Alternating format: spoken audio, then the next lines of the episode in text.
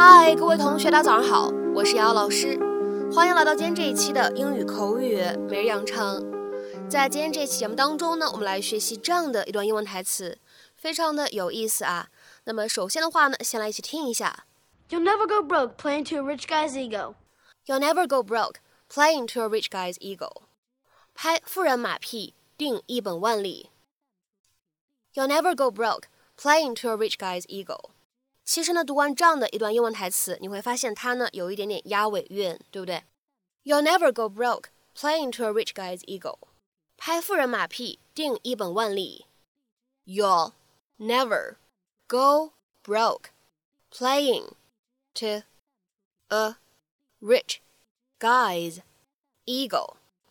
那么在这样的一段英文台词当中呢，我们只需要注意一下末尾的位置，这里的 guys 和 ego。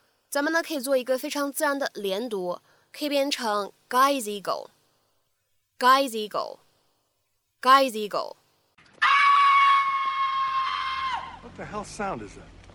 Coyotes must have got a cat. Jay, can we stop now? I'm getting hungry. You know what the problem is? You're not hungry. I had a carrot at three. What if you couldn't feed your family unless you made this next sale? What if you were going to lose your house? I know I was pushing the kid hard, but here's the thing. I'm an older dad. I'm not going to be around forever. And I'll sleep better knowing he's got something to fall back on. Come on, let's hit another one. Can't do it. What? I don't have what it takes. What kind of talk is that? It's the truth, Jay. I'm not a great salesman. I'm not a great businessman. I'm not you. Do you know what it's like to see all the amazing things you've accomplished knowing I never will? How am I supposed to live up to you? How is anyone? So the fish weren't biting today. So what? That's life. You tried hard, and that's what matters. Yeah. You know, I I actually need some wrapping paper. You know where I can find some? You don't have to do that. I want to do it. You'll never go broke playing to a rich guy's ego. Write that down. Get it? Okay, thank you so much. 今天呢，我们的学习难度呢会比较大一些。 我们呢要在这一期节目当中呢来学习两个短语。那么第一个短语的话呢，看似是比较简单的，叫做 go broke。go broke。那么这个意思是什么呢？就指的是破产，完全没钱了，哎，这样的意思。你也可以说 go bust，或者呢 go bankrupt。但是呢，我们说后者，这个 go bankrupt 会更加的正式一些。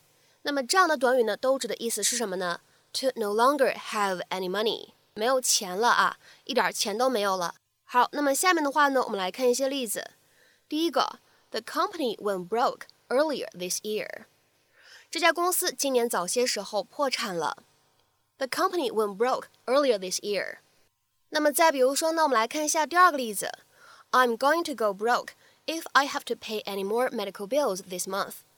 如果这个月我还要再付任何医药账单的话，我真的是要破产了。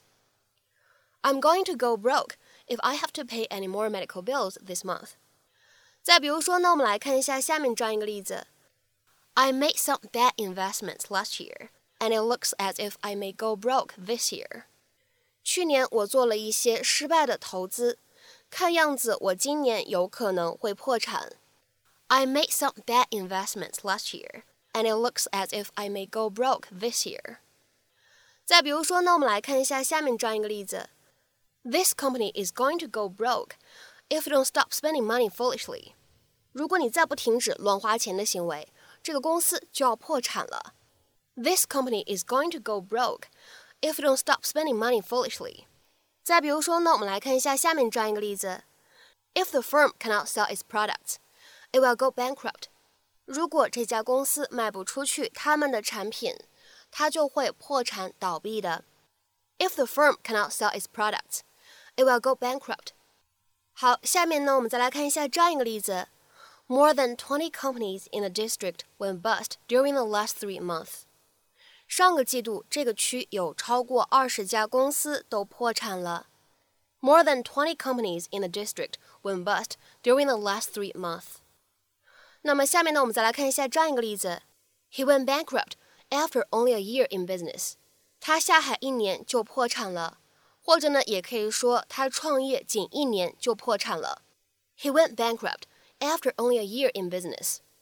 那么在今天节目当中呢，我们要来学习的第二个短语呢，叫做 play to someone's ego。play to someone's ego 这个动词短语呢，其实非常的口语啊，你可以理解成为 to praise or to flatter someone to make them feel good，就是拍马屁的意思，说一些阿谀奉承的话。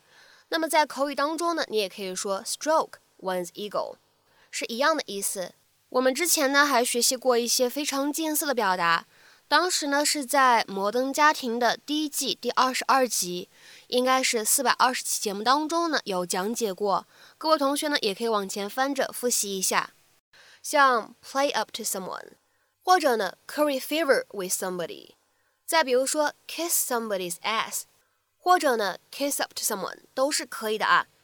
好，那么下面呢我们来看两个例子，第一个。John's been playing up to the boss, so he'll be considered for the promotion. John 一直在拍老板的马屁，这样他就有可能被考虑提拔了。John's been playing up to the boss, so he'll be considered for the promotion. 再比如说呢，我们来看一下最后一个例子。 I played up to him, and he still wouldn't give in to me. 我向他示好，拍他马屁，但是他还是不愿意向我做出让步。I played up to him, and he still wouldn't give in to me. 那么在今天节目的末尾呢，请各位同学呢尝试翻译下面这样一个句子，并留言在文章的留言区。If you have trouble with him, just take a few minutes and stroke his ego. If you have trouble with him, just take a few minutes and stroke his ego. 那么这样一句话应该如何去理解和翻译呢？期待各位同学的踊跃发言。我们今天这期节目呢就先分享到这里，See you.